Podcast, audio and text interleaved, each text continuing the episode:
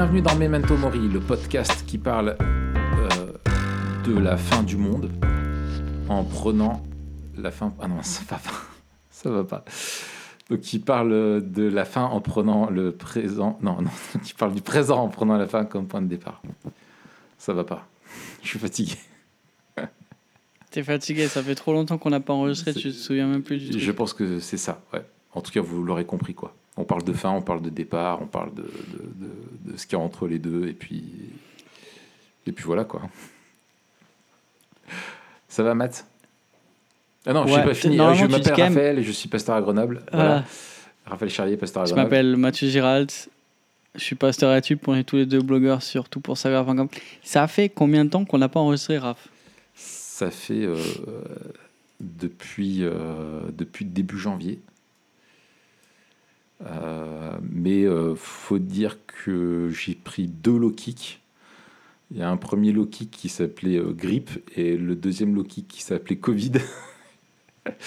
et du coup, euh, j'ai été KO euh, bien longtemps. Mais en tout cas, c'est cool de se retrouver et de pouvoir repartir. quoi. Tout à ça fait. Est-ce que tu vas mieux après, après tout ça? Oui, euh, je, vais, je vais mieux, je me remets tout doucement. Et puis, euh, et puis, et puis voilà, mais c'est vrai que bon, j'ai pas eu la chance d'avoir euh, le Covid euh, un petit peu comme certains où c'était juste une petite, un petit rhume là ces derniers temps. Moi, je l'ai eu une forme assez. Alors, je pense que le fait d'avoir eu la grippe, ça m'a clac clac, tu vois, ça m'a bien cassé, mais du coup, voilà, ça a été un peu, un peu long et pas facile quelques jours. Mais bon, on reprend maintenant, on reprend du service tout doucement. Tout doucement. Qu'est-ce que tu, Quelle leçon tu tires de cet épisode de Covid, euh, Raph Et ben en fait, euh, aucune. Je me suis dit, justement, tu acceptes euh, ce qui se passe. Et non, mais je me suis dit, est-ce que le fait, parce qu'en plus j'ai une forme un peu forte, on m'a posé la question, est-ce que ça a changé ton regard? C'est maintenant, est-ce que tu es plus flippé? Euh, Est-ce que tu vois, sur les, les, les règles, sur les, les obligations, les machins et tout, tu vois, voilà. Ah ouais. Ma position n'a pas changé en disant bah ok, il faut faire confiance au vaccin. Il y avait des, voilà dans la, la pédagogie du gouvernement, des trucs avec lesquels j'étais euh, pas tout à fait d'accord dans la manière et tout ça. Enfin bref. Mais, euh, mais dans les faits, maintenant, je suis pas plus flippé ou me dire ouais, il faudrait être encore plus prudent ou quoi. Je me dis bah voilà, ça fait partie de la life quoi. C'est, c'est, c'est- Mm. faut, faut apprendre à vivre la vie telle qu'elle est, n'est-ce pas? Et, et voilà, tout simplement. Donc en fait, euh, zéro leçon, sauf si ce n'est que si ce n'est que si grosse épreuve de patience. Parce que j'étais tellement pas bien que je pouvais ni lire ni m'occuper bien, etc. Et le temps est long. Et, et voilà, et la tapisserie de ma chambre, euh, je me suis jamais autant de fois dit euh, il faudra que je la change. Parce que c'est une vieille tapisserie des anciens propriétaires. Et du coup, je me suis vu la refaire euh, plein de fois. Voilà. et du coup, et j'ai aussi regardé des épisodes de Walking Dead, là, comme je te disais, euh, on avait fait un épisode dessus, j'ai, voilà. Donc Ouais. euh, j'ai regardé, euh, j'ai passé du temps en regardant des Walking Dead, donc voilà, pas très, très, très foufou, quoi. Hmm, Mais bon, ok. voilà. En tout cas, ravi de te retrouver, toi, t'es en forme? Ouais, ouais, ouais. Relativement en forme. Relativement en forme. Ok. Euh, on parle d'un film qu'on a vu tous les deux. Oui. Et Je sais même pas si on l'avait annoncé. Peut-être c'est un truc, on l'a annoncé le dernier épisode qui date de chez Vagrant en disant Peut-être. la semaine prochaine, on vous parle de Mm. Don't Look Up et c'est aujourd'hui. Qui sait si on l'avait annoncé Euh, Voilà. Ah oui, avant qu'on commence, euh, il faut que je remercie publiquement Fred Bican, qui est intervenu dans un des podcasts où en fait j'avais parlé de ma de ma d'être j'avais avoué être une groupie de, de Canelo Alvarez Euh, et Fred m'a offert un t-shirt de Canelo Alvarez. Ah, c'est euh, lui, t'as retrouvé Oui, oui, oui, et je ne savais pas qui c'était. Et je reçois chez moi un t-shirt Canelo Alvarez. J'étais là, mais. Et puis je me souvenais pas qu'on en avait parlé en, en, podcast, tu vois. Alors j'étais là, attends, mais. Parce que je savais qu'on en avait parlé ensemble, mais je savais pas si c'était dans le cadre du podcast ou entre nous, euh, voilà, en Ouais. discutant comme ça. Et voilà, et en fait, euh, du coup, après, j'ai- su que c'était Fred. Donc, Fred, merci beaucoup. Euh, L'autre jour, je suis allé faire du sport, j'avais mon t-shirt Canelo Alvarez, j'étais tout fier. J'étais vraiment euh, tout fier de mon t-shirt euh. Canelo. Ouais. Donc, euh, donc voilà, merci beaucoup. Comme il a fait ça et que j'ai dit dans le cadre public, voilà, je remercie publiquement, bien sûr. Et puis, euh, je peux lui dire aussi à Fred que j'aime l'or, euh, avec euh, des diamants incrustés, que j'aime les belles grosses bagnoles. Qu'est-ce que j'aime encore? Les vacances. Les Ça, vacances aux. Seychelles. Et que s'il veut aussi m'offrir ça, c'est avec plaisir. Il est tellement généreux, Fred. Non, non, mais en tout cas, c'est. Voilà. Merci beaucoup. Mais. Et euh, En parlant de, en parlant de Canelo Alvarez, est-ce que tu as vu euh, le match euh, Francis Ngannou contre Cyril Gann Oui, je l'ai vu. Je l'ai vu. Alors, qu'est-ce que t'en as pensé? Ben, ça m'a pas trop étonné, quoi. C'est-à-dire Ouais. que l'autre, c'est tellement, c'est, c'est tellement, euh, il est tellement brutal en fait. Mais Ouais. je t'avoue que j'étais assez étonné de la manière dont quand même euh, Cyril Gann euh, l'a tenu à distance tu vois, sur les premiers rounds. Ouais. j'étais là, ah ouais. Ouais. Euh, il a fait ça euh, de manière intelligente. Ouais. Mais Ngannou, c'est tellement. euh, tu, tu connais un peu l'histoire tellement brutal. Tu connais un peu l'histoire des gars qui sont entraînés dans la même salle à Ouais. Paris. je me souviens plus le nom du, du coach. ça, ça me reviendra. Mais euh, voilà. Et, euh, et je sais pas si tu avais. Enfin, moi, j'avais un peu suivi euh, Ngannou. Il a, tu sais, il avait été mesuré sur des machines là, en, tapant. Et en fait, c'est le mec qui a la frappe la, la plus puissante du monde. Et en fait, le gars qui expliquait, le scientifique qui expliquait, il disait en fait, c'est comme si tu te prends, quand il te met une droite, c'était comme si tu te prenais, alors je sais plus quel modèle de, de bagnole, c'était une Toyota, euh, qui arrive à, à pleine allure, euh, au niveau de l'impact, de l'inertie du, du, tu vois, du- Incroyable. du coup, quoi, le, choc. Et euh, il y a le gars, tu sais que je crois que tu connais, là, que t'aimes bien, là, le, un des mecs qui fait les strongman, là, tu sais, le, celui qui soulève le plus lourd, le plus lourd là, euh, comment il s'appelle? Un mec, un show avec une Euh, coupe un peu iroquoise, tu sais, qui se fait du soulevé Ah de non, terre non, Eddie Hall. Eddie, Eddie Hall, Hall. ouais.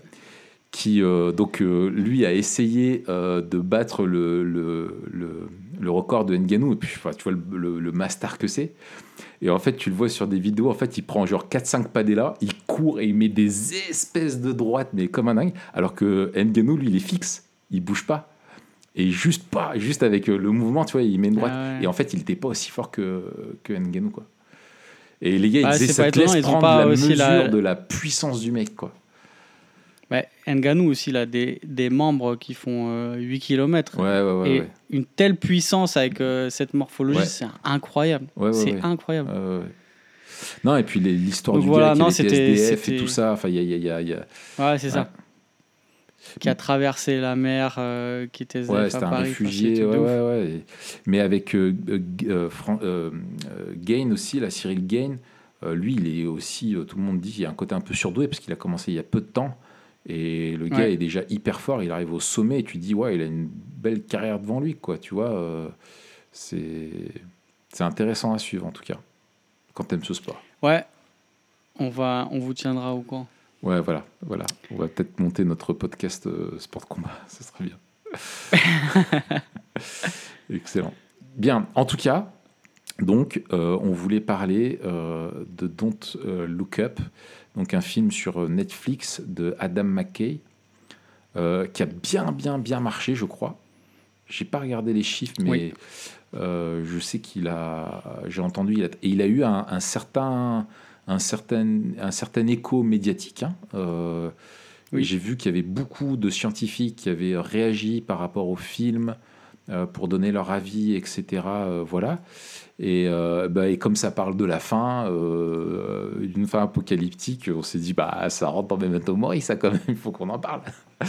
Donc, du coup, on vous propose euh, de l'étudier, euh, l'étudier, le décrypter, en parler euh, tout simplement ensemble. Euh, et comme d'hab, euh, alerte euh, spoiler. hein. Ouais. que, en gros, si vous l'avez pas vu, bah voilà, il faut aller le voir. Euh, c'est mieux vaut le voir et ensuite nous écouter que nous écouter et ensuite le voir parce que notre narration sera tellement euh, incroyable que vous aurez, l'impression de l'avoir vu et, et ça gâchera tout le plaisir. Exact. on, on pitch le truc, on fait un petit résumé maintenant qu'on a, qu'on a expliqué tout ça. Un pitch qui est finalement assez simple. Exactement, ça va assez vite. C'est un scientifique, une, une équipe de scientifiques qui fait une découverte terrifiante, qui a euh, une, euh, un astéroïde qui fonce vers la Terre, dont l'arrivée est éminente, et euh, ils font partie des, des super killers, c'est-à-dire Mm. que l'impact euh, avec la, la Terre causera la, la destruction en fait, de, de l'espèce humaine. Et d'ailleurs, l'astéroïde a une forme euh, d'hamster. Et c'est pour ça qu'on l'appelle l'hamstéroïde.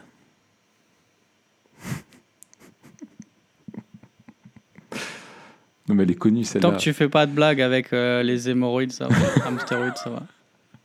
Ouais, bah, un Nemo qui est dans Euh, l'espace, c'est un hémorroïde peut-être, euh, tu vois. Bon, bref. Allez, euh, du coup. On pourrait faire des, des, des parallèles d'ailleurs avec l'histoire biblique hein, et surtout avec des liens avec les hamsters et les hémorroïdes. Tu te rappelles hein, le l'arche l'arche de l'alliance chez les Philistins? Euh, oui, oui, oui, tout à fait. Oui, ils sont tous malades avec des pustules. et- Exactement. ouais, tout à fait, ouais. Ouais, ouais. Donc il y a une dimension de jugement qui serait. Non, on va pas du tout Ouais, bon, développer. Donc il y, a un- il y a un astéroïde qui arrive sur la Terre. Mhm. Il, il va éclater la Terre. En gros, hein, voilà, l'humanité Ouais, on va est- tous est- mourir. est finie. On va tous mourir. Et donc le, le film, c'est euh, le combat pour euh, ces, ces deux ces deux scientifiques Voilà. euh, pour faire passer ce message que la fin de la Terre est imminente, Mm. euh, pour pouvoir faire quelque chose afin de préserver l'humanité. Ouais. Donc c'est un film qui se situe euh, à la fois dans les le film de, de, de fin du monde un peu classique, euh, genre euh, Independence Day, euh, etc., Deep Impact, etc., Mhm. avec quand même une dose d'humour. Oui. Donc c'est du tragi, c'est du tragicomique, euh, avec un message politique et, euh, et sociétal. Et d'ailleurs Ouais. c'est pour ça que ça fait du bruit. On a, on a vite compris en fait que c'était une euh, une critique de- la Une de la sourde oreille. Ouais, c'est ça. C'est une métaphore, Une voilà, de ce qu'on ouais, vit en c'est ce moment dire, avec euh, la crise climatique. Ouais. Et, et- et d'ailleurs, euh, c'est ce que dit le, le réalisateur lui-même. hein. Le film a été conçu euh, comme ça. On sait qu'il y a aussi donc dedans Leonardo Caprio, DiCaprio, qui est très engagé au niveau de, de- de l'écologie. Et dans, dans- dans- j'avais regardé quelques interviews. Ils le disent vraiment. En fait, ce film veut être une métaphore et ils l'ont fait pour, en gros. euh, euh, mettre en, en lumière euh, l'absurdité de, la non-réaction vis-à-vis de, de l'effondrement à venir. Euh, D'ailleurs, CF confère notre épisode sur l'effondrement. Pour Ouais. eux, voilà, à, à cause de- de- du réchauffement climatique, on va tous mourir. On va tous mourir, comme Jamel Debbouze, tu sais, dans, dans, dans- c'est dans, dans Mission Cléopâtre, tu sais Ouais. petit cri là. Euh, et, et, et- et voilà quoi, on va tous mourir et, personne ne les écoute. Et bon, j'anticipe peut-être, mais euh, euh, effectivement dans le côté critique, moi ce que j'ai, ce qui m'a frappé justement, c'est que le premier parallèle que j'ai fait d'un point de vue cinématographique, c'est avec Armageddon. Hmm. Euh, et en fait, Armageddon scientifique trouve euh, astéroïde qui va nous tuer. Euh, mission solidarité de l'humanité entière, mise en œuvre de tout ce qu'il faut, euh, des héros qui vont et Bruce Willis qui se fait péter la tête pour sauver le monde. Et là, le même pitch de départ, sauf qu'en fait, bah, tout part en live, personne n'écoute, etc. Et donc, avec derrière une critique de notre, euh, de notre non-réaction un petit peu à tout ce qui se passe, quoi. Et d'ailleurs, il y, a- une ambiguïté quand même que, soulève le film et à laquelle j'ai pas, pas réussi à répondre. Parce que le film n'est pas clair en ce sens, je ne sais pas si le film dénonce ou promeut une espèce de, de messianisme scientifique. C'est-à-dire que les seuls qui sont... euh, euh, et alors, j'ai ma petite idée, parce que les seuls qui sont présentés comme étant sérieux dans le film, c'est les scientifiques. Et euh, en phase 2, il y a soit le système médiatique qui est juste à la recherche de l'infotainment euh, Mm. et de, de bouffonnerie soit un capitalisme en fait qui même lorsque, enfin, qui pour bouger aura besoin d'une raison pécuniaire, enfin, tu vois, de, de, de, de, tirer quelque chose. Et donc, les seuls qui sont présentés de bon augure, c'est c'est les scientifiques. Et en même temps, euh, ils ont juste le problème. Ils, présentent juste le problème. Tu vois Donc, et, mais tu vois, j'ai l'impression que le, le, film pose la question quelque part, genre, euh, à partir de quel moment on va, on va écouter la parole scientifique qui nous, qui nous dit la vérité, qu'on essaie de, se, de tous se masquer. Euh, mais c'est étonnant, le film ne montre pas de solution scientifique, elle nous montre une solution technologique. Ouais. Donc il y a une, une, critique à la fois du capitalisme et de la technologie, et on, on, va en reparler. Mais voilà, j'étais un peu. je, moi, je, je, sais pas si tu partages ça. Ouais, ouais, ouais, euh, tout à fait. Euh, parce que, bon, on explique, hein, il y a, y a euh, dans les réactions, il y a le fait que une solution est envisagée, c'est de, par un, en gros, un mec qui est un espèce d'hybride entre Elon Musk. en gros, comme si c'était un patron du, du, du, d'un des trucs, d'un des groupes du GAFA, qui dit je vais envoyer. C'est Steve Jobs euh, slash Elon Musk euh, slash. Euh, c'est ça, voilà, c'est ça. Le mec de Virgin. ouais, voilà, et qui dit bon, je vais envoyer, on va envoyer des drones pour faire exploser la comète, mais en même temps essayer de récupérer des métaux précieux pour continuer à développer nos iPhones. Et je pense qu'il y, il y, a, entre les je pense que tu as un, truc, c'est sur la, pureté des scientifiques du milieu universitaire, tu vois, qui est là pour produire un savoir et, et, vraiment aider l'humanité et, qui veut dénoncer aussi un dévoiement des scientifiques au service du capitalisme et qui font passer le profit avant le salut de l'humanité, tu vois. Euh, je, pense qu'il y a, une, tu vois, il y, a, un peu des deux, quoi. Tu vois, c'est, euh, mm. parce que les scientifiques, s'ils avaient fait finalement euh, une mission simplement d'envoyer pour faire péter des trucs, bah, a priori c'est quelque chose qui aurait marché, mais à cause de la l'appât du gain, ils ont mm. changé de, stratégie et au final, bah, ils vont tous mourir, quoi. Euh, et puis le film finit euh, finalement en fait par un, échec. Euh, bon, on reviendra sur l'épilogue, mais où effectivement la météorite arrive, explose et tout le monde meurt. Allez, à la semaine prochaine. merci d'avoir écouté Memento Mori. Voilà, c'est ça.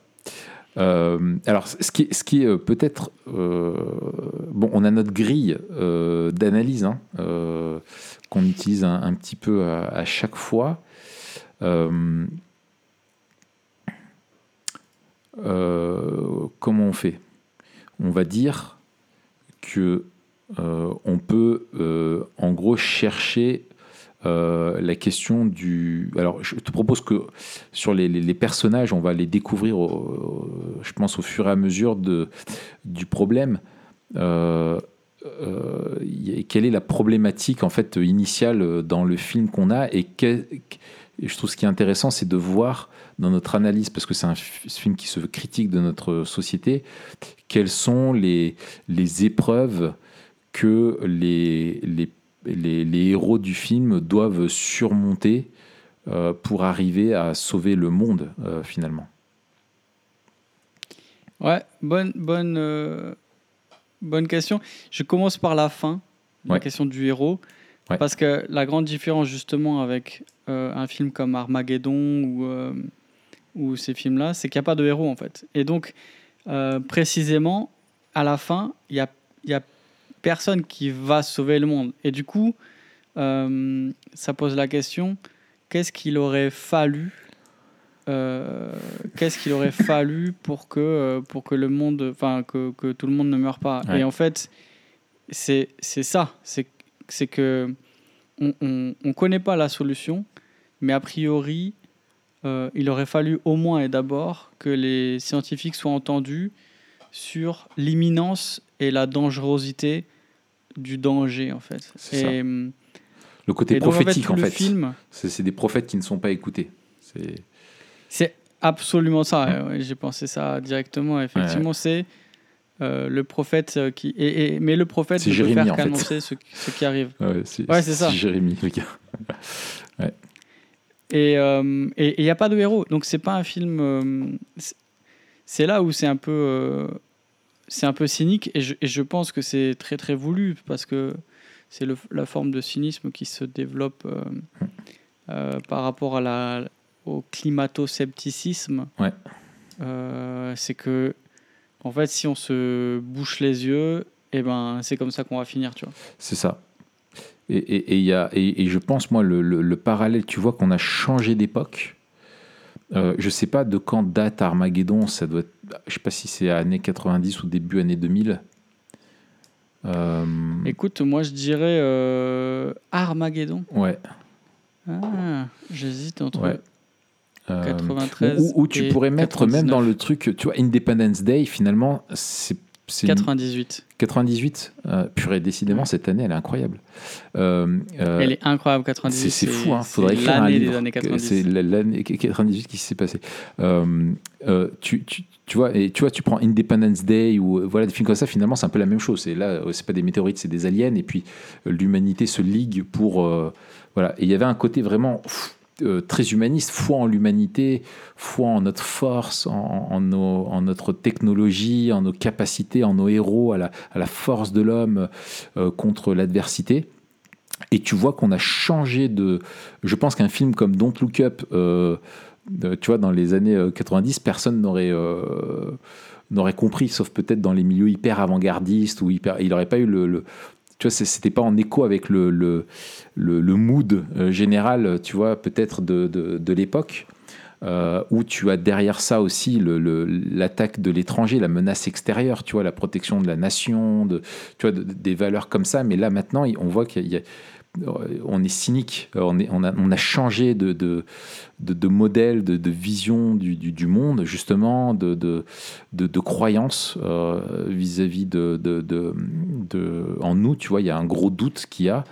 Et, euh, effectivement, euh, on voit qu'ils doivent faire face déjà à l'inaction du, gouvernement, qui est là en disant mince, il y a des questions d'élection qui sont là en disant mince, ça vient nous embêter, et avec une vision, euh, l'idée que les, finalement les gouvernements sont dans une vision très court-termiste.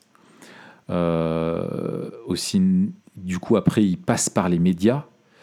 Euh, et là, tu vois qu'en fait, les médias sont d'une légèreté extraordinaire parce que ce qui compte, c'est l'audimat. Et, en fait, mm. finalement, as, je trouvais ce qui est intéressant, c'est que tu vois que en fait les médias, à quel point les médias sont en fait justement fond écran, euh, sont l'interface, sont la lunette entre les individus et un certain accès au réel, à la vérité, tu vois, dans le sens si on t'annonce quelque chose euh, d'imminent qui est là, et ben en fait les médias, ça passe au travers du prisme des médias. Et selon que les médias euh, vont traiter la chose, tu vas y accorder de l'importance ou pas. Et on voit que justement, ils donnent de l'importance ils ne donnent pas de l'importance aux choses sérieuses. Et tu as cette scène un peu ubuesque où en fait ils, ils ont juste deux minutes pour exposer leur truc et en gros c'est aller vite au fait et c'est pas intéressant.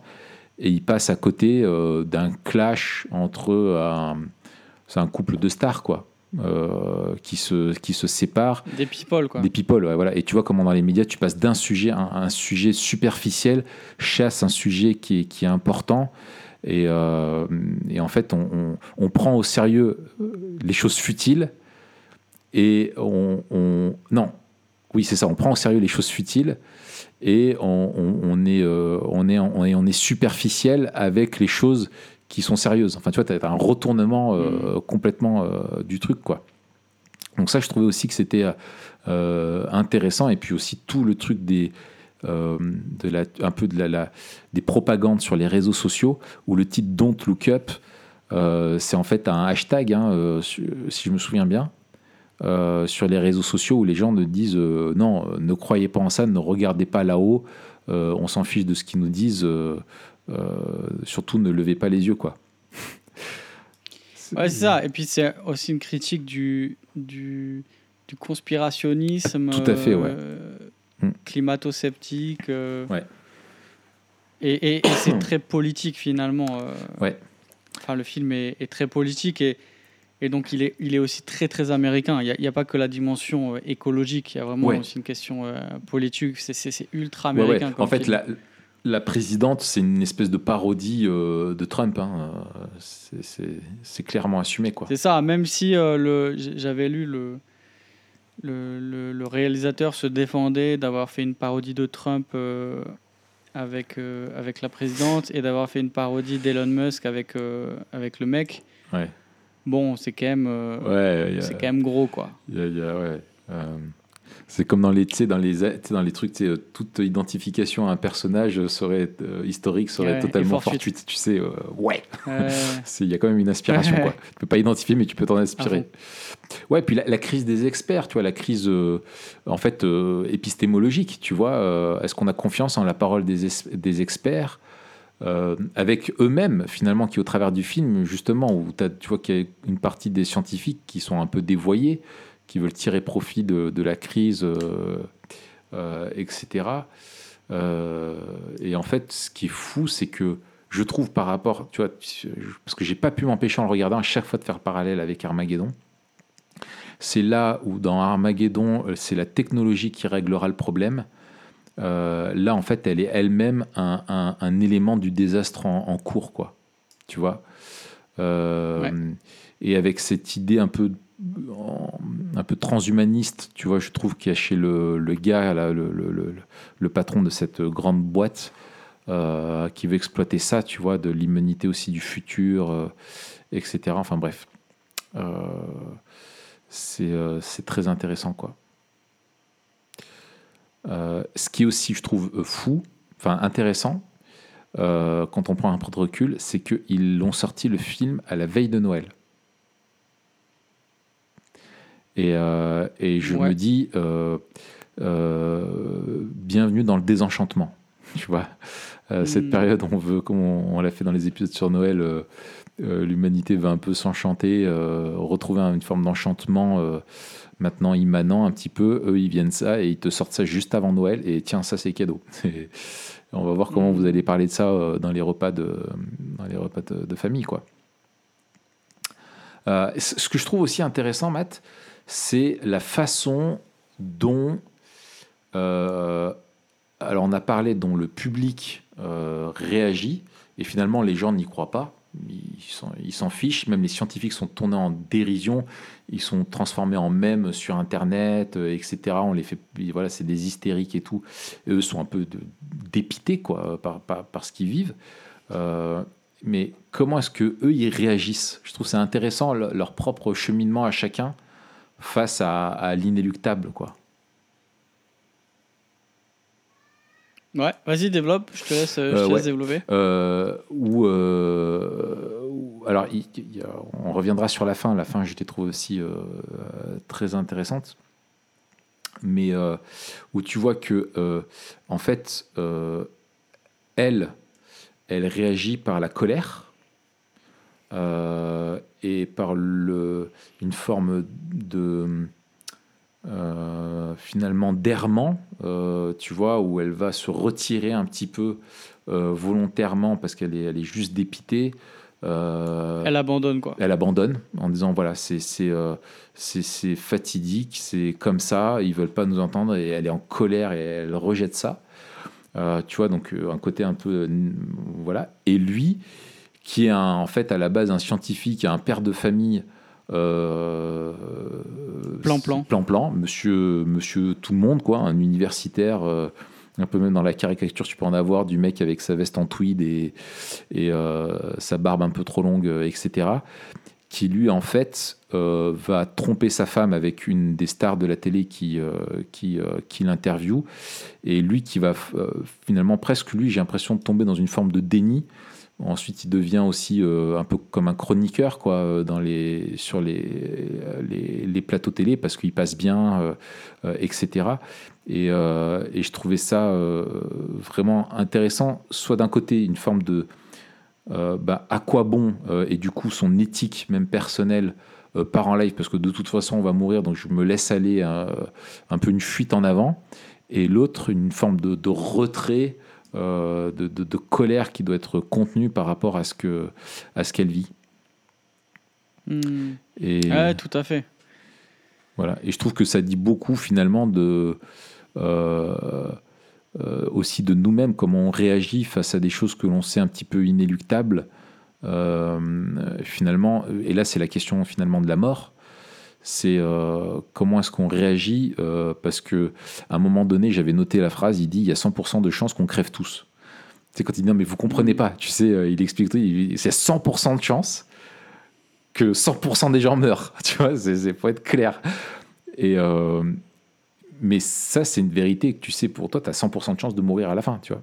Euh, à moins du mm. retour de, Christ euh, euh, avant cette date-là, mais sinon tu as 100% de chance de mourir. Et comment finalement nous-mêmes on réagit vis-à-vis de ça? Est-ce qu'on n'est pas nous-mêmes dans une forme de, de déni où du coup on se livre à, à l'instant présent et on refuse, et ça on en a parlé maintes et maintes fois dans, dans Memento Mori, qu'on refuse de penser à la fin et on ne se concentre que sur le présent ou euh, enfin voilà, vois, voilà, c'est ça que, je trouve intéressant. Ouais, mais je trouve que tous les parallèles avec euh, le, le, la, la, la, parole prophétique est, est, plus proche de nous, la question de, de l'évangélisation est, est absolument fascinante, tu vois. Se dire, mm. mais quand tu réfléchis à partir de ce film et tu dis, mais alors, nous, c'est pareil, en fait, c'est pareil. C'est analogue dans le sens où ben, nous aussi, on annonce le jugement à venir. Nous, on a, nous aussi, on annonce quelque chose qui est 100% euh, qui va arriver. Inéluctable. Nous aussi, on nous prend pour des fous. Euh, et nous aussi, on est tenté soit de se retirer, soit de se compromettre.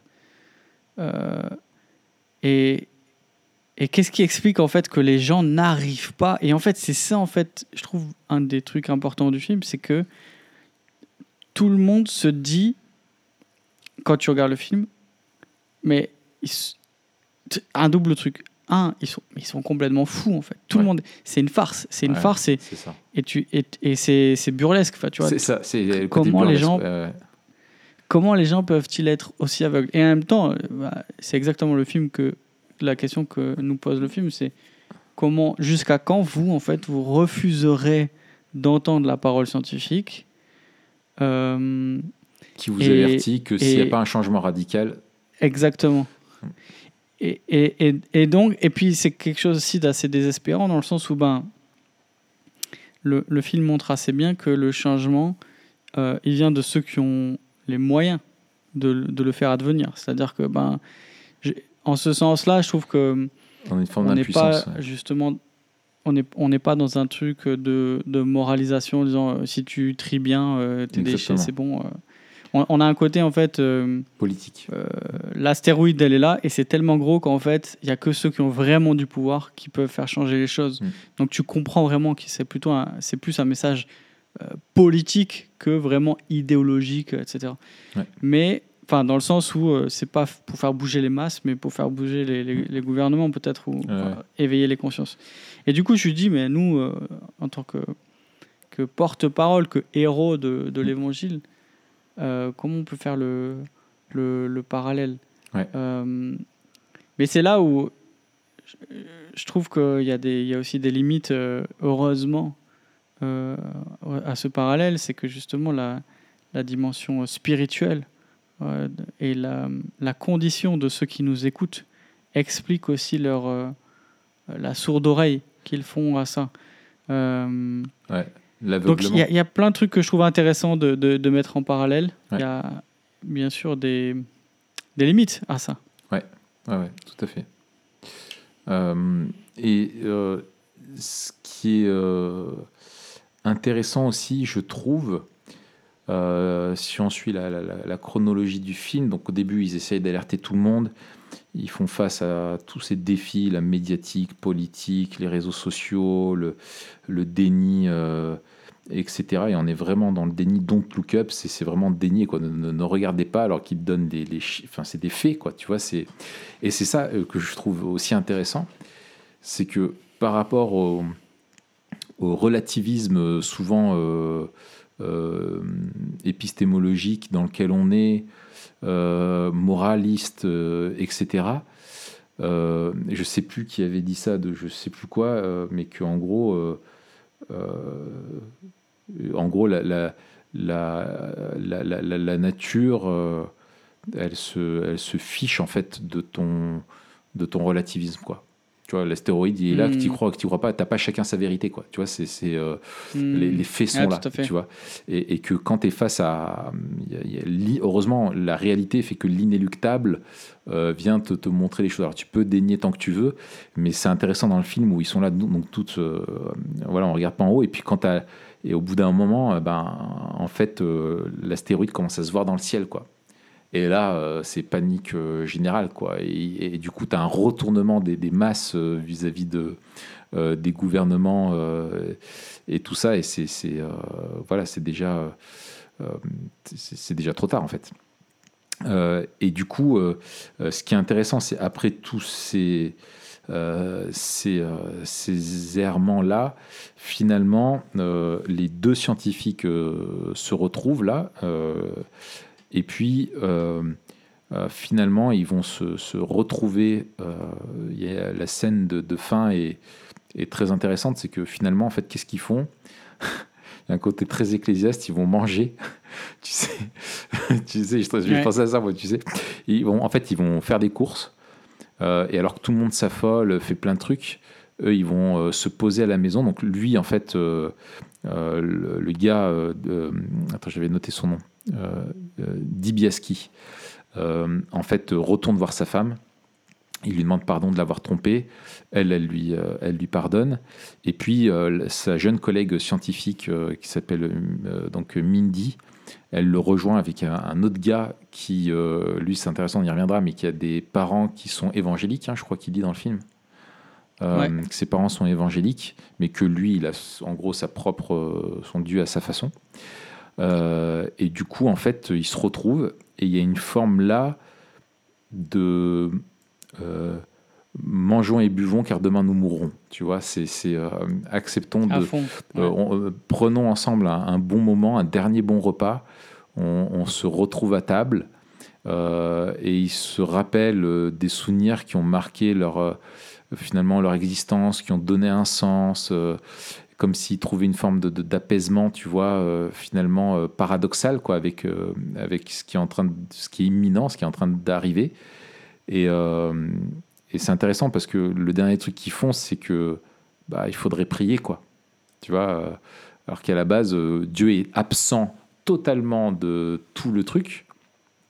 et puis, finalement, quand la fin est là, il faudrait prier. Et tu as ce jeune euh, qui est là et qui dit bah moi je, si vous voulez je peux le faire je, je, je voilà je peux prier parce qu'on sent qu'il a une culture euh, religieuse et donc euh, et, donc il prie et puis et puis bon on voit tout commence à trembler et tout et ils sont quand même hyper flippés ils se donnent la main et, et, ils sont balayés quoi hmm. comme ça en un éclair et je trouve qu'il y a encore là, tu vois, ce côté, euh, finalement, qu'est-ce qui nous reste si nous écoutons pas nos scientifiques qui peuvent nous sauver? Comment vivre? Comment affronter l'inéluctable? Euh, Comment surmonter l'absurde?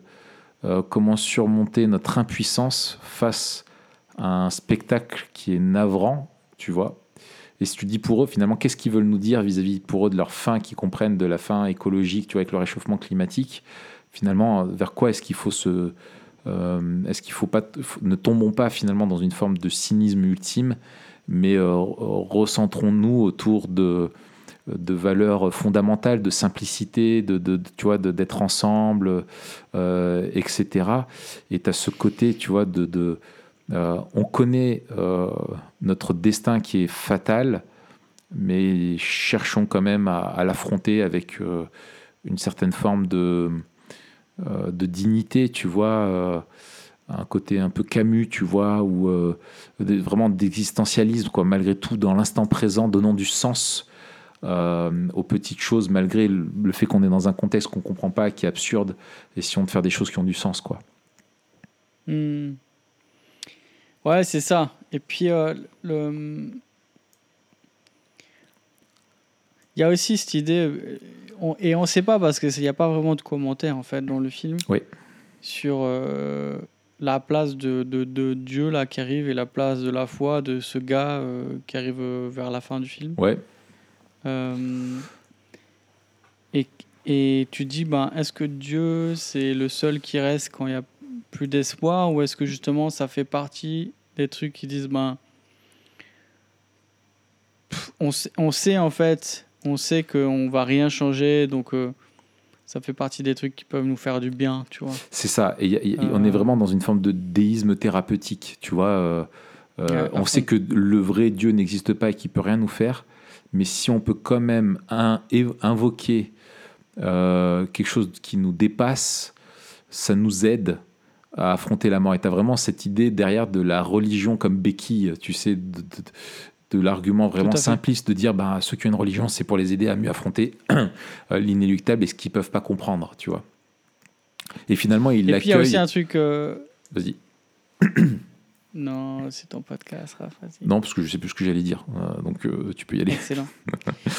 je disais, par contre, c'est que ça arrive à un moment charnière et c'est là où c'est intéressant, c'est que le, la, la question de Dieu arrive au moment où euh, la foi n'est plus nécessaire. C'est-à-dire que autant avant on pouvait rapprocher euh, la parole prophétique, enfin la parole des scientifiques comme une parole pr- prophétique, non seulement parce que ça fait écho aux images peut-être qu'on a des prophètes de malheur avec, euh, tu sais, le, le Mm. Tintin, là, euh, ouais, repentez-vous, la fin du monde est proche, là. Ou Homer aussi, il fait ça dans les Simpsons. Ouais, c'est ça. Donc, il y a cette image-là du, du prophète de malheur qui annonce la fin du monde, etc. Mais il y a aussi cette image du prophète qui dit quelque chose qu'on ne peut pas voir, mais qu'il faut croire parce qu'il a accès à un savoir que les autres n'ont pas. Ouais. Dans le cas de la prophétie, c'est la parole de Dieu. Dans le cas des scientifiques, ici, c'est ben, c'est le savoir scientifique. Et d'ailleurs, c'est aussi étonnant le double truc, c'est-à-dire que c'est pas vraiment une parole prophétique au sens où il se base euh, sur quelque chose qui dépasse le savoir, mais eux, ils l'ont vu. Mm. En fait, euh, ce que les gens n'ont pas encore vu, eux, ils l'ont déjà vu Mm. et ils l'ont déjà calculé, etc. Et c'est au moment où les gens le voient de leurs propres yeux qu'ils y croient. Ouais. Et donc, tu, tout- toute la parole, enfin, tout, tout, tout le début du film dit, mais depuis le début, en fait, ce n'était pas. Euh, ce n'était pas une parole prophétique dans Mm. le sens où euh, ça requiert la foi, c'était une parole scientifique au contraire, Tout à fait. dans le sens où on annonce avec certitude ce qu'on a vu. Ouais. Et donc, et, et au moment où où il n'y a plus besoin de la foi pour euh, tout le monde, parce qu'on n'a plus besoin de croire sur parole, donc ça c'est aussi intéressant, on n'a Mm. plus besoin de croire sur parole les scientifiques parce qu'on voit l'astéroïde, là les gens commencent à les croire. C'est ça. Et c'est à ce moment-là où Dieu arrive. Exactement. Et, et ce qui est très intéressant, c'est ce qui, euh, ce qui montre aussi, c'est que euh, finalement, tu, ça nous montre qu'on est tous dans une forme de croyance. Euh, c'est une erreur de voir le monde en croyant que l'athée ne croit en rien, qui croit que les faits, etc. Il y a, chacun va avoir sa- sa- sa- sa- vraiment sa vision du monde. Et, et si tu lui annonces des faits qui ne correspondent pas à ce qu'il veut aussi entendre, à ses croyances, il peut aussi les nier. Tu vois, et là, on n'est pas du Tout dans le domaine religieux, on est dans le domaine scientifique. Et tu as, Mhm. euh, dans ce contexte-là, euh, finalement, des personnes qui sont, euh, finalement, qui n'ont, finalement, on est tous appelés, et c'est ce que nous, on nous dit en fait dans, dans ce film-là, c'est croyez les scientifiques. Euh, et en fait, euh, la plupart des choses auxquelles euh, tu adhères et auxquelles tu crois, tu n'en as pas la preuve. Et, euh, Mm. et, et le, ce qui est- et, et en fait, on croit tous, je ne sais plus, je crois que c'est Guillaume Bignon, le philosophe, là, collègue, qui disait en fait, pour souligner ça, il disait en fait, on croit tous qu'on est les enfants de nos parents, mais en fait, on n'en a aucune preuve. On n'a jamais fait de test ADN. Et des gens nous ont dit, Mm. tu es mon enfant, c'est moi qui t'ai donné naissance. Euh, mais même une photo de toi bébé dans les bras de ta mère, euh, enfin, tu vois, n'est pas une preuve ultime du fait que tu aurais besoin d'un test ADN. Mais tu crois ce qu'on t'a dit, tu vois. Et en fait, on est tous, on vit tous avec de la croyance et, de croire qu'il faudra avoir toutes les preuves tout le temps. euh, c'est la conclusion des Ecclésiastes, c'est beaucoup d'études et c'est beaucoup de fatigue pour le corps. Quoi. Tu peux pas t'en sortir comme ça, tu vois. C'est une illusion, c'est une vanité. Et à un moment donné, il y a une confiance qui est à donner et tu passes ton temps en faisant confiance quand tu empruntes euh, ta bagnole, tu fais confiance aux ingénieurs qui l'ont construite. Euh, quand tu appuies sur la touche entrée de ton truc, tu fais confiance. Voilà, parce que tu es obligé de, faire confiance aux gens qui ont préparé et, qui ont travaillé sur les choses avant toi. Et donc, la question que nous, on doit répondre, finalement, c'est le, film nous invite à placer notre confiance dans les scientifiques vertueux, hein, pas dans les scientifiques soumis au profit capitaliste, mais euh, vraiment dans la science euh, euh, universitaire, on va le dire comme ça. mais nous, notre réponse, c'est est-ce que c'est finalement en eux qu'il faut placer notre confiance ou celui qui est créateur et souverain de toute chose face à l'inéluctabilité de notre fin euh, personnelle ou de la fin de notre monde, que ce soit une échelle personnelle ou une échelle euh, cosmique. quoi. C'est finalement la même mm. chose. C'est en qui devons-nous placer notre confiance? Et, et, et, tu as dans ce film-là le fait que, pour moi, c'est quand tu connais tous les films qui ont été faits avant sur la fin du monde, celui-là, il prend vraiment un, biais euh, différent. C'est que, comme tu le disais très bien, finalement, il n'y a pas de héros, il n'y a pas de sauveur, et ça finit mal. Et je trouve que ça, résonne beaucoup avec euh, que ce soit euh, sur la, la, question écologique ou même de la question de l'avenir de l'humanité, le, pessimisme euh, et le cynisme sont vraiment présents maintenant et gagnent un petit peu tout le monde, où on a perdu foi un petit peu quand même en, en nous-mêmes. Quoi. Et même s'il y a cet appel mm. qui est qui est subtil à la fin, de dire bah, de l'instant présent et de euh, oui, si on avait quand même écouté les scientifiques, mais on voit bien qu'on n'y croit plus, tu vois, et que, et, et, que en fait, euh, finalement, vers quoi se tourner, eh ben, on sait pas trop. Et la seule porte de sortie qui t'est donnée, finalement, face à. Il n'y a pas de héros, il n'y a pas de sauveur, il y a bah, finalement. Euh, finalement, vivre l'instant fatidique en essayant d'y donner du sens au travers des relations qu'on va avoir avec les autres, au travers de, cette espèce de spiritualité qui vient comme ça, et essayer finalement d'être dans un... Pour moi, je le prends un petit peu comme une autre forme de déni ultime, tu vois, en disant on essaie de se rassurer avec quelque chose qui ne peut pas finalement nous, nous, nous, nous, permettre d'affronter l'horreur de, de, de la fin. Tu vois, ça, ne le permet pas. On voit qu'ils essayent, mais qu'ils sont quand même pétris de, Ils sont terrorisés en même temps qu'ils font, qu'ils préparent le repas et qu'ils prennent. on le voit bien. Et puis ça serait pas crédible si tout allait bien pour eux, tu vois. Euh, à moins d'être complètement drogués. je... Ça, je sais pas si c'est pas aussi une critique dans le sens où euh, finalement le seul moment de vie normal un peu qu'on a dans le film, c'est ce, dernier passage mm. qui ressemble en fait à la vie de tout le monde. Et c'est-à-dire mm. Le seul moment où on peut s'identifier à eux. Ouais. Euh, enfin, tu vois, de manière assez, assez proche, c'est ce dernier moment en disant ah bah tiens, ça ressemble à notre vie de tous les jours. Et dire, je sais pas si c'est pas une critique en disant mais ce que vous trouvez normal, c'est en fait une attitude de déni total par rapport à, à, tout ce qui nous attend en fait. C'est ça. Et donc, on peut pas rester là à, on peut pas rester là à manger et à prier et à faire comme euh, et à essayer de faire comme si tout était normal alors qu'on sait que euh, la fin du monde euh, va nous tomber dessus. Ouais, c'est ça, c'est ça.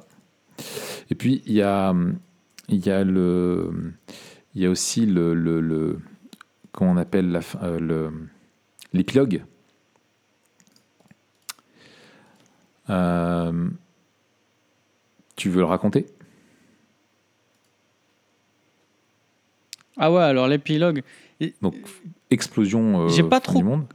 J'ai pas trop compris d'ailleurs le rôle de l'épilogue. Euh, bah, moi, je pense que ça tue le dernier. Parce que, alors, bon, on, explique. en fait. Ah, ça tue, ça tue le dernier mythe, tu veux dire? Ça tue le dernier mythe, ouais. Parce que ce qui se passe, c'est que, donc, euh, alors que tout part en cacahuète et que ça y est, maintenant tout le monde voit la comète en train d'arriver, ils envoient des drones pour essayer de, au lieu de la détruire, récupérer des minerais, en même temps de la détruire, finalement ça part en latte et, euh, c'est un échec, donc la, comète va arriver. Et le, cette espèce d'Elon Musk là qui est là a lui une espèce de fusée du futur où monte dedans l'élite, hein, les plus riches, la présidente des États-Unis. Elle abandonne même son fils. voilà, elle monte dedans avec avec une poignée de, de, de personnes. Et donc, Là, on rejoint euh, les films euh, plus classiques, hein, avec euh, les vaisseaux, avec l'élite, etc. Voilà, exactement, tout à fait. Ouais. Et donc, il monte, il monte là-dedans, il se, il, se, il se barre. et que se passe-t-il? Eh bien, il se passe que, je ne sais plus l'échelle de temps, mais finalement, l'atmosphère s'est recréée. Euh, la vie est revenue, il y a de nouvelles espèces, une évolution, euh, etc. Et alors c'est très intéressant parce qu'ils reviennent, donc euh, ils atterrissent sur Terre, et là, ils sortent, ils sont tout nus, euh, comme des vers. Ils sont dans un mhm. jardin qui est luxuriant. Donc, euh, l'idée vraiment d'un nouvel Éden euh, qui est là. Et l'humanité, ouais, dans un monde qui est beau, qui est, voilà, ils vont, tu dis, ils vont repartir à zéro. Ah, enfin, on, est, on, a, on a traversé l'épreuve. Et là, tu as des espèces de, de, dinosaures qui arrivent et qui les bouffent, pour faire simple. Donc, dans le sens, l'idée, c'est je pense, voilà, le mythe, tuer le mythe, en gros, que la technique pourrait nous sauver et qu'on n'a qu'une planète. Tu vois, moi, c'est comme ça que je l'ai vu, c'est que trouver la vie euh, ailleurs, c'est tellement le truc improbable que les délires des scientifiques de croire qu'ils pourraient trouver la vie ailleurs ou qui voilà euh, voilà. Et puis il faut quand même que dans un film comme ça tu punisses les responsables et qu'il n'y a pas d'impunité quoi. C'est on personne n'y échappe. Et même ceux qui croiront que par leur tous leurs moyens ils y échapperont et eh ben en fait ils et ils s'en sortiront pas quoi. Bah, il y a aussi un truc intéressant, je trouve, avec cet épilogue, c'est qu'effectivement, ça tue un peu le truc du, du mythe euh, édénique, etc. Mais aussi, on a encore cette idée d'une nature qui est implacable. C'est-à-dire que euh, si, si, le monde a décidé de te, te, fumer, il va te fumer. Euh, mm. Et là où je trouve c'est intéressant, c'est que avec, la, avec toute la technologie qu'on a et on voit les trucs technologiques de ouf en fait qui sont développés et qui devraient et qui, qui auraient pu en fait rendre capable de sauver l'humanité et qui a effectivement permis à certains d'échapper à, à, la fin du monde. Là, ils arrivent dans ce monde-là et ils sont tout nus. Donc, euh, tout nu, c'est l'absence de développement technologique aussi. Alors que bon, ils viennent d'assérir avec un, avec un, un, vaisseau spatial de ouf. Mais il y a cette idée aussi que.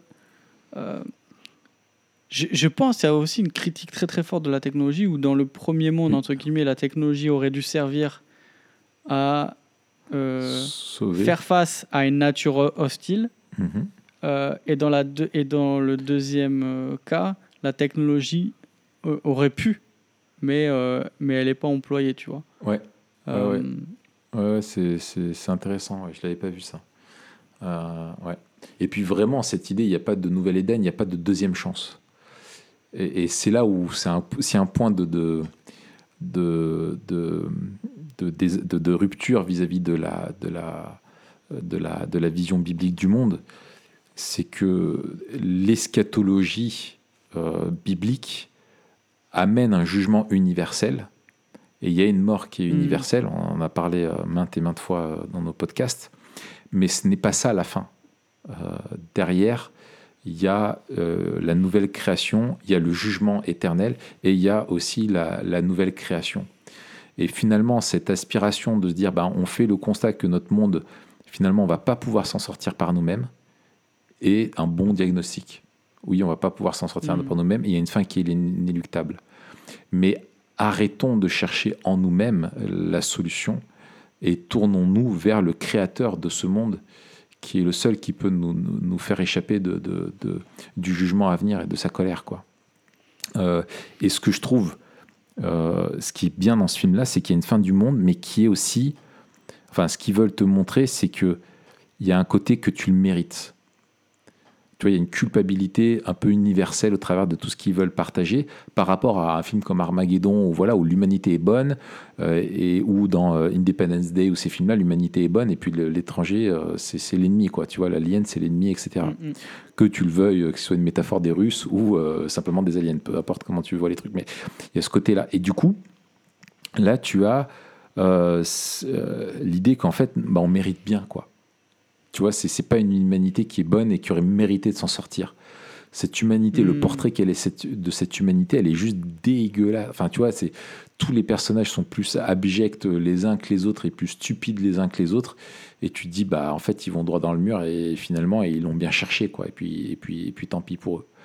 Euh, et donc, euh, finalement, euh, alors qu'il te dit que l'humanité est sans espoir, euh, il y a quand même de dire, il faudrait quand même euh, faire confiance à une partie de cette humanité qui elle est détentrice d'un certain savoir, mais tu, tu mises sur le mauvais cheval, quoi. Tu vois, en, en faisant ça. Ouais. Et je trouve que là, là, là la dimension euh, euh, personnelle, tu vois, de la déchéance est, est, est bien faite avec ce personnage, ce personnage du général là qui, Ah, c'est une qui Ford Escort. mytho. Excuse-moi, c'est une Ford Escort, je crois. Euh, lancé à pleine allure le, le coup de poing de Ngenou. Ah, Voilà, c'est revenu fort, comme ça, des- je le dépose là. C'est voilà, c'est comme la fin du monde. Merci, quoi. merci. En gros, euh, c'est une comète que tu te prends dans la, dans la C'est tête. c'est une comète qui t'arrive dans la bouche. Voilà, voilà. Et euh, ouais, la, la déchéance euh, de l'humanité, elle apparaît à plein d'endroits avec la stupidité, euh, Ouais. la stupidité de la présidente, avec la cupidité Ouais. De euh, du, du, du, du mec euh, en Ouais. mode Elon Musk, la et avec la méchanceté et la méchanceté. ouais. et la méchanceté du général qui leur, qui leur taxe des thunes en disant euh, euh, ça Ah coûte oui. tant, ça coûte 10 balles alors que c'est gratuit. Et, et la meuf, en fait, c'est comme un running gag qui comprend Ouais. pas, en fait, qui, qui comprend pas. Et il y a en fait quelque chose. C'est une métaphore dans la métaphore, quoi. Ouais, et puis il y a, je trouve, une espèce d'incompréhension. Ils ne comprennent pas la bêtise, Ouais, ouais. ils ne comprennent pas l'ignorance, ils ne comprennent pas. euh, Et en fait, c'est aussi euh, comme si les scientifiques c'était les, les seuls éclairés. Et d'ailleurs, euh, c'est pas pour rien qu'ils passent pour des illuminés, parce que c'est les seuls qui sont éclairés face à tous ceux qui sont des obscurantistes finalement, euh, Ouais. qui sont des obscurantistes d'une manière ou d'une autre, tu vois. Ouais. Et, et en même temps, ils sont eux-mêmes euh, aveugles sur euh, leur propre motivation, comme on le voit Ouais. avec euh, ce scientifique qui apparaît comme étant le mec euh, assez pur, euh, innocent, etc., etc. Qui et, et, et au final qui se Naïf, fait qui ouais. se fait piéger quoi. Dévoyé, ouais, tout à fait. Dévoyé. Et ouais.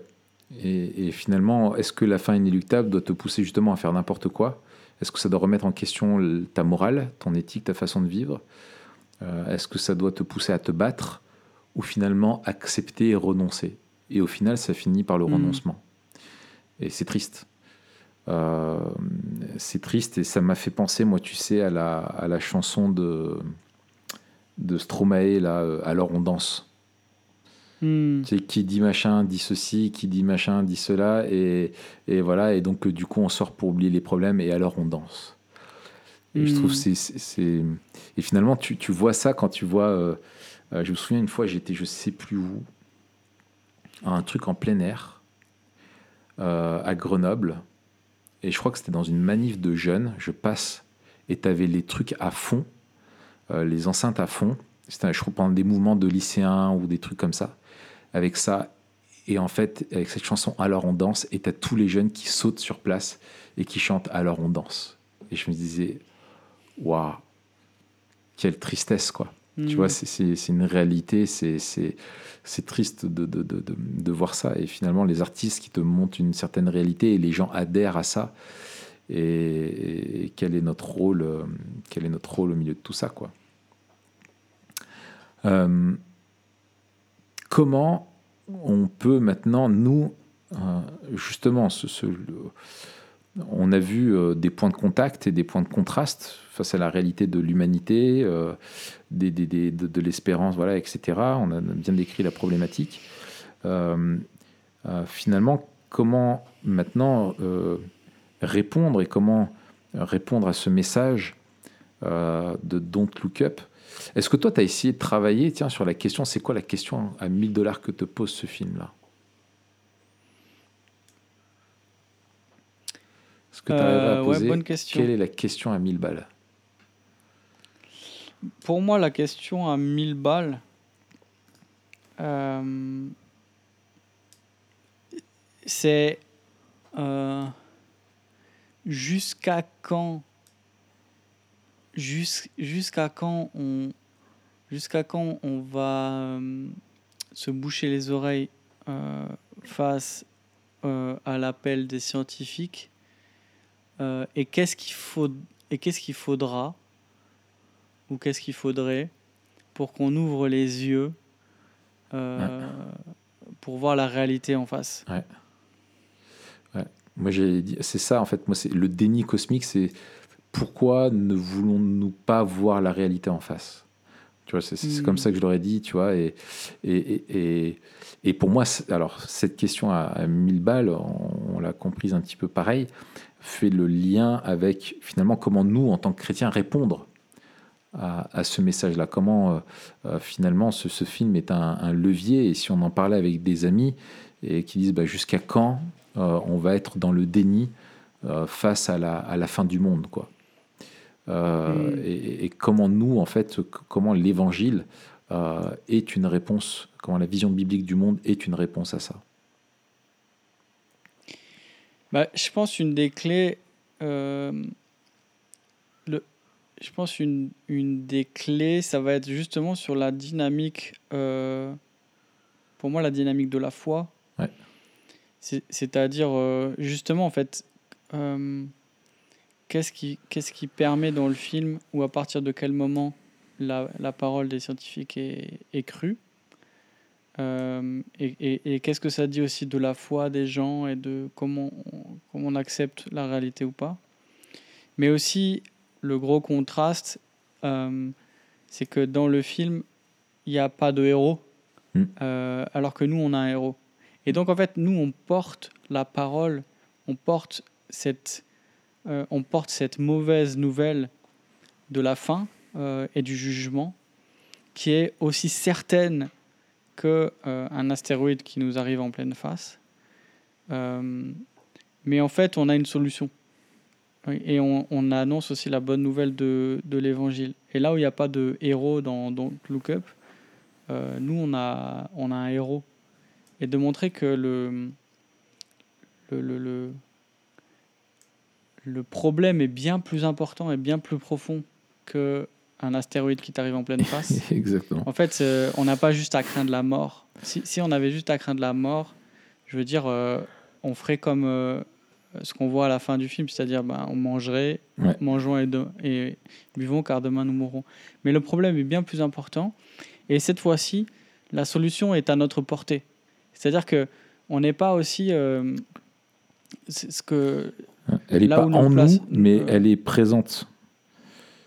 Ouais, c'est ça. Mais là où nous place le film, c'est euh, quelque part dans, dans un, un immobilisme for- forcé parce que nous, on peut rien faire en fait. Même si c'était vrai, et, et quand bien même on les croirait, on pourrait rien faire. Alors que là, dire le, le, le- la solution ne dépend pas de, de la puissance d'un décideur, euh, mais en fait, elle appartient au- au- à la foi personnelle. Ouais. Et, et je trouve que là, tu vois, de montrer que le problème est encore plus profond, plus grave, et que la solution est bien plus accessible, en fait, et elle est, elle est là, elle Ouais. est devant nous, euh, c'est une bonne, une bonne piste. Et c'est exactement. Et comme on le dit à chaque fois, en fait, le problème que soulève le film est toujours moins grave que le, le- le problème du péché et du jugement. Euh, parce que là, c'est pas un astéroïde qui va venir, c'est Christ qui va revenir, tu vois. Euh, celui par qui et pour qui tout a été créé, tu vois, et qui reviendra pour juger. Euh, donc, ça va piquer. Et en même, Même temps, si le vocabulaire de décréation est toujours, justement, annonce toujours un jugement. oui, tout à fait. Et ça, c'est intéressant. Ça peut être un point de contact aussi. Ouais, tout à fait. Et celui qui, justement, va revenir, celui qui va causer la fin et le jugement, est en même temps le seul qui peut te délivrer de ce jugement. Et donc, en fait, c'est tout le don't look up. C'est en fait, euh, look up, c'est c'est c'est pas c'est regarder à, à Dieu quoi. Euh, et, c'est pour ça que je proposais comme titre pour euh, l'article qui accompagne le, podcast, c'est Don't Look Up, le déni eschatologique. Tu vois et, en fait, il faut regarder euh, en haut, lève, lève les yeux vers les montagnes d'où me viendra le salut. Quoi. Et le salut vient de l'Éternel qui a créé la terre et les cieux. Et c'est en mmh. fait la seule alternative. Et, et, dans ce cynisme-là pointe pour moi quelque chose où on se rend compte petit à petit que oui, on a, on a placé nos espoirs dans tout plein de choses, on a décidé de tout miser sur nous-mêmes.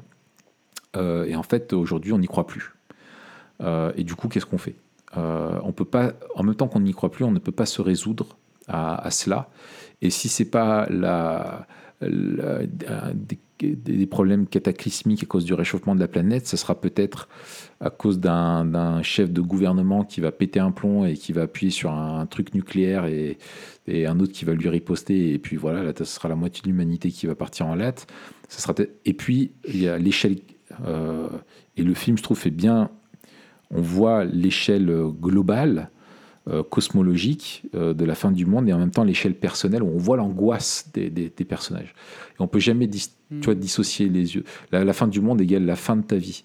Et, et, la fin de ta vie te rappelle que tout le monde y passe aussi. Enfin, tu vois, les deux se, se, renvoient. Hmm. Quoi. On est dans un tout.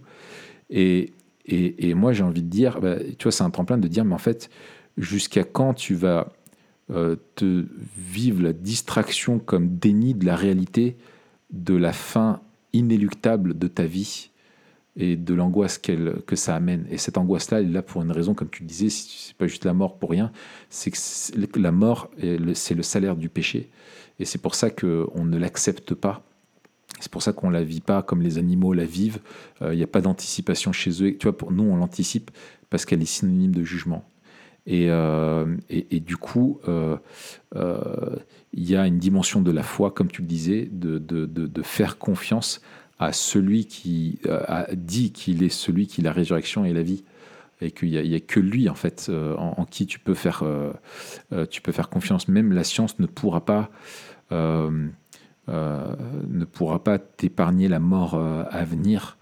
Donc au lieu de dire ne regardez pas vers le haut ben, en fait symbolise cette, cet auto-aveuglement euh, ça c'est un point de contact, c'est l'aveuglement du péché. C'est voilà, dire mais en fait, si il faut regarder vers le haut, vers la fin, il faut prendre la fin comme point de départ. Et c'est ça en fait qui va nous, nous, nous, délivrer de cette fin qui nous semblait certaine et sans espoir. Je, je te lis, je ne sais pas si je l'avais lu euh, dans, un, dans le podcast qu'on avait fait sur l'écologie à l'époque ou sur l'effondrement, mais c'est une euh, c'était Jean-François Mouot qui avait partagé ça, le président de Arocha, euh, hmm. l'association euh, chrétienne qui se préoccupe de, de, l'écologie, qui dit, donc c'était Gus Speth, un conseiller d'Obama, qui a dit ça en 2013. J'ai longtemps pensé que les principaux problèmes environnementaux étaient la raréfaction de la biodiversité, l'effondrement des écosystèmes et le changement climatique. Je pensais que 30 euh, ans d'avancées scientifiques pouvaient résoudre ces problèmes. Je me suis trompé. Les principaux problèmes environnementaux sont l'égoïsme, l'avidité, l'apathie. Et pour faire face à mm. ceci, nous avons besoin d'une transformation culturelle et spirituelle. Et nous, les scientifiques, ne savons pas comment faire. Énorme. Énorme. Et en fait, oui, le problème, la science ne change pas les comportements, ne change pas le cœur de l'homme. Et le problème qui pointe, lui, c'est le péché. Hein. L'égoïsme, l'avidité, l'apathie, c'est le péché. Et ça, c'est une réponse qui est morale euh, et, spirituelle. Culturelle, lui dit, et spirituelle. Et, euh, et, en mm. fait, je pense que c'est une, une. Euh, je trouve que c'est tellement vrai, en fait. c'est tellement vrai. Mais tu vois, je trouve que, je trouve que c'est là où la, la, la, la, beauté du message de l'évangile, c'est que c'est quand même un message d'espérance. Mm. Parce que le film, à la fin, pose deux questions. Euh, et si c'était vrai, tu vois mm. Et si c'était vrai euh, Et deuxièmement, et, et qu'est-ce qu'on peut faire? Mm. Et qu'est-ce comme dirait l'autre, qu'est-ce que tu vas faire et, en- et en fait, on peut rien faire. Et c'est ça qui est terrible, c'est que même si on dit que c'est vrai, et même si on est d'accord, on, on, on peut rien faire. Mm. Euh, et et il y a aussi un Et on ne peut pas faire confiance à, à ceux qui nous gouvernent, à ceux qui ont la puissance, qui pourraient peut-être trouver des. Tu vois, même on peut pas avoir confiance en eux. Ouais, tout à fait. On croit plus Et, au et Messie. quand bien même, en fait, et c'est là où, à mon avis, bon, c'est une limite du parallèle et c'est pas, pas un parallèle euh, que le réalisateur a voulu faire, mais parce que il a voulu faire le parallèle surtout euh, sur le, le déni justement par rapport à la, à la parole, etc., et pas tant sur la situation. Mais quand tu regardes la situation, c'est quand même assez étonnant que dans les deux cas, dans l'ancien monde où le- le- l'humanité est détruite par un astéroïde, ou dans le nouveau monde où l'humanité se fait bouffer par des dinosaures, dire on a un côté un peu implacable de, Ouais. la, de la nature. Ouais. Euh, et qu'il faut pas arriver en fait, il faut pas arriver à un- il faut pas en arriver à un moment où l'homme justement ne pourra rien faire. Mm. Et, et en fait, on est toujours dans ce truc là. Il faut agir tant qu'il est encore temps. Il est encore temps. Et c'est pour ça que il y y y y a ce truc dans, aussi dans, quand, quand tu écoutes les, les, les, les experts, tu vois, de- ou Mm. que tu lis les rapports du GIEC ou des machins, Ouais. tu dis, ah ben on a, on a 10 ans, on a 5 ans, Ouais. on a machin. Et, et, et la question que pose Don't Look Up, c'est est-ce qu'on va arriver au moment où on pourra plus Et c'est-à-dire que là, dans 10 ans, qu'est-ce qu'on va dire? Et Le rapport du GIEC, il va dire quoi dans 10 ans? Il va dire on est, on est foutu en fait. Qu'est-ce, Ouais. Tu vois? Et comment on va gérer ça? Et, et moi, je suis curieux de voir les films qui vont sortir euh, dans 10 ans si, si on est toujours là. Ouais. Euh, Ouais. Parce que la question eschatologique va se faire de plus en plus pressante. Moi, ça me fait penser, tu sais, à. euh, à comment elle s'appelle? C'était. c'est. Euh, euh, comment elle s'appelle euh, euh, La jeune. Greta Thunberg. Ah oui, oui, oui. Euh, tu sais, quand elle. Dans son discours, c'était à l'ONU, je crois. Euh, Le How dare you, là? How ouais, dare ouais, you? ouais, ouais. How do you dare? Euh, Comment est-ce que vous avez osé faire ça? Et ça pointe. Et tu as une génération maintenant qui vit cette anxiété écologique, cette anxiété. Tu vois, le, je sais plus quand il parle ça. Le, le- je, pense qu'il je crois qu'il parle d'anxiété écologique ou de mal-être euh, écologique Ouais, ou d'angoisse ouais. écologique. Tu vois, maintenant c'est diagnostiqué et c'est une forme de de de de, de, de- de- j'allais dire de, de, de, de névrose Comme une euh, dépression. comme une dépression euh, qui est là, où euh, t'en as qui disent mais il y a la réalité, mince, on, va, on a un avenir qui n'est pas certain. Euh, nos propres enfants, est-ce que faire des enfants pour nous, notre génération, ça se pose parce que sinon ça va être dur, eux, ils vont vivre dans Mad Max, tu vois, c'est c'est pas cool. Mm. Et en fait, euh, ils savaient, nos parents savaient, et comment est-ce qu'ils ont osé Et je trouve que ce qui est, c'est un des leviers, euh, ça, c'est que on retombe dans, dans alors, alors qu'on est à l'époque du, du, justement, on parle beaucoup du relativisme moral, etc. Aujourd'hui, quand tu parles écologie, tu parles plus de relativisme moral. Tout le monde te dit que c'est mal de détruire la planète. Et que ceux qui Hmm. te disent l'inverse sont des gros égoïstes, sont des. Voilà. Et, et ce que ça pointe aussi, c'est l'esclavage et l'aveuglement du péché. Alors qu'on savait que euh, c'est Chirac, dans son discours euh, à l'époque, euh, qui avait dit la maison est en train de brûler, en parlant du monde et du réchauffement climatique, ben, la maison, elle continue de brûler et nous, on jette de l'essence, quoi. Et on se dit, bah, parce qu'en fait, c'est Mm. tellement con- con- confortable. Et finalement, ça, la réalité, en fait, c'est ça, c'est que le côté savoir ne suffit pas à te sauver, à trouver le moyen du salut. Et, et- et ça, c'est quelque chose, tu as, besoin d'une d'une délivrance, en fait. On a besoin d'une délivrance. Et c'est là où l'eschatologie, elle- et cette délivrance, nous, on ne peut pas la changer, parce qu'on est, le- le- le problème ne peut être la solution, quoi. Et, et en fait, on a besoin de, de, de, de s'en remettre au transcendant. Quoi. On, a, on a besoin de, s'en remettre à Mhm. celui qui est autre, à celui qui, euh, qui est, est tout puissant et qui peut, euh, qui peut nous sauver. Quoi. Donc c'est ça que je trouve. Et, et- et encore une fois, c'est ça, là, le, encore une fois, le lien prophétique. C'est-à-dire que Oui, la question que, que, que, que posent les, les scientifiques, enfin, c'est, c'est qui nous délivrera de cette folie, en fait? C'est, une folie de nier la réalité. la- et la science Et- ne peut pas te délivrer de la folie. C'est ça. Mais, euh, et c'est- là où il y a la dimension de la foi. Ouais. Et aussi ce truc-là de dire, mais euh, croyez ceux qui peuvent voir ce que vous, vous ne pouvez pas voir. Ouais. Euh, Ouais, tout à fait. Voilà. Euh, ouais, de- t- tout à fait. Et du coup, euh, pour conclure, euh, je dirais notre, euh, notre, notre responsabilité, nous, en tant que, que, que chrétiens, qui est ce côté prophétique qu'on a un petit peu comme les scientifiques qui doivent annoncer le message et annoncer la vérité, l'exposer aux gens. Et là, il y a, mais on a une distinction, c'est que si, comme ces scientifiques, tout ne dépend que de notre capacité à les, à les persuader, alors on est les plus euh, malheureux des, des- des prophètes. Et on est pire que hmm, les scientifiques parce qu'on a une une nouvelle qui est encore pire. Mais nous, ce qui euh, nous anime, c'est que nous sommes des, des messagers, simplement, mais que nous sommes des messagers euh, qui suivent euh, le messager lui-même.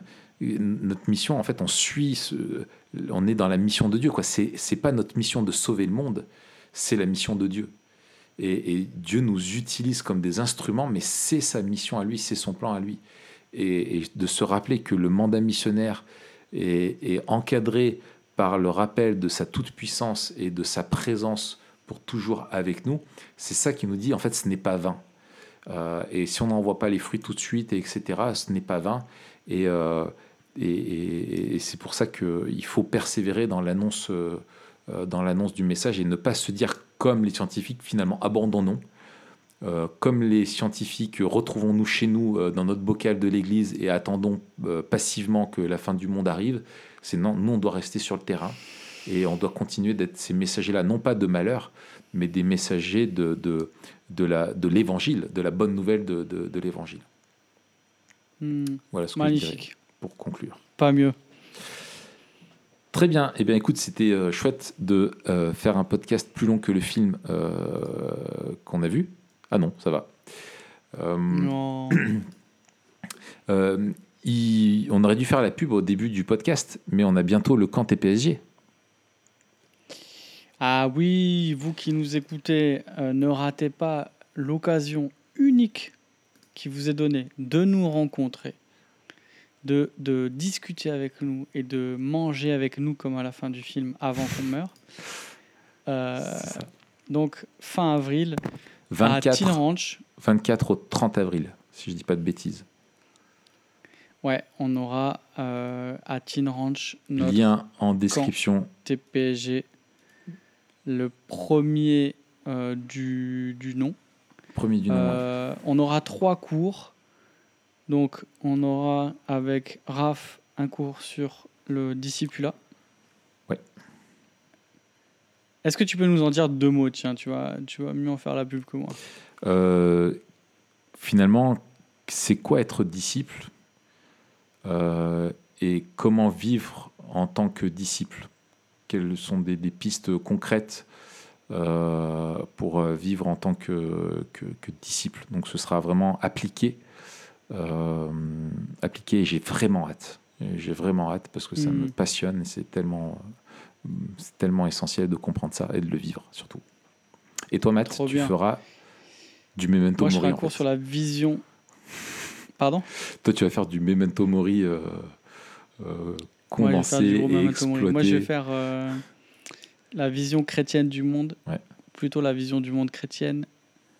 Euh, je, on, on va se demander ensemble quelles sont les, quelles sont les, les grosses balises dans notre, euh, dans notre pensée, dans notre vision du monde, qui nous aident à comprendre le monde tel Ouais. qu'il est et à naviguer, à vivre en fait dans Mm. ce monde-là, avec une grille qui va nous servir euh, pour réfléchir à tout un tas de sujets. Il n'y a pas longtemps, j'ai fait une soirée sur le, la question de la transidentité dans, dans mon église. Mm. Et euh, j'ai- dans, dans, dans- j'avais trois parties dans ma soirée. Et dans ma deuxième partie, ben, j'ai repris cette grille de la vision euh, du monde chrétienne Mhm. sur la question de l'identité du corps. Et en fait, c'est une grille qu'on peut appliquer un petit peu à tout. C'est une grille que nous, on- qu'on utilise très très souvent aussi à Memento Mori. Mhm. Et donc, euh, voilà, à re-réfléchir des grandes questions de la vie à partir de, de ce qu'en dit la Bible. Et peut-être aussi arriver à mieux vivre euh, cette tension que l'on vit en tant que chrétien. Euh, voilà, j'ai vraiment hâte aussi. Ouais. Et puis on aura Sam Laurent avec nous, qui est blogueur sur TPSG et qui est implanteur hein, aussi avec vous et qui est psychologue aussi de, de, métier.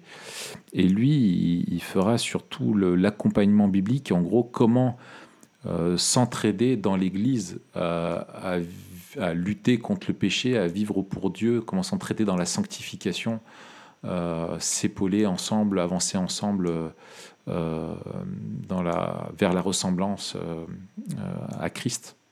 C'est une bonne manière de le résumer. Ouais, c'est ça. Et c'est un cours, j'ai aussi vraiment très très hâte de, de l'entendre parce que c'est absolument fondamental quand on quand on, on, on, voit en fait une, une, une, pénurie, une carence dans l'Église où on, on, en fait on a l'impression que tout, tous les problèmes des chrétiens euh, devraient être gérés euh, soit par les anciens, soit par des spécialistes. Mm. Et en fait, on a perdu euh, cette, cette idée et cette pratique aussi de l'entraide entre frères et sœurs et de dire, mais en fait, l'Église, c'est un moyen de grâce que Dieu a mis à notre disposition pour nous faire grandir, pour mm. nous aider non seulement à traverser les périodes difficiles, mais aussi à nous faire grandir dans notre vie chrétienne. Et donc Samuel va nous donner encore une fois quelques balises théologiques et pratiques euh, pour mieux être, pour être de meilleurs frères et sœurs. En fait, on pourrait résumer comme ça. Pour être de meilleurs frères et sœurs et euh, marcher à côté euh, et avec ce que Dieu a placé à, à, nos, à nos côtés. Quoi. Génial. Donc on a hâte de vous retrouver. Les liens dans la description. Euh, et on se retrouve euh, la semaine prochaine. On se retrouve la semaine prochaine pour, parler de quelque chose. Pour parler de quelque chose. Voilà. Allez, bonne fin de semaine, Matt. Bonne fin de semaine, Raph. À très bientôt. Bonne fin de semaine à tous. Salut.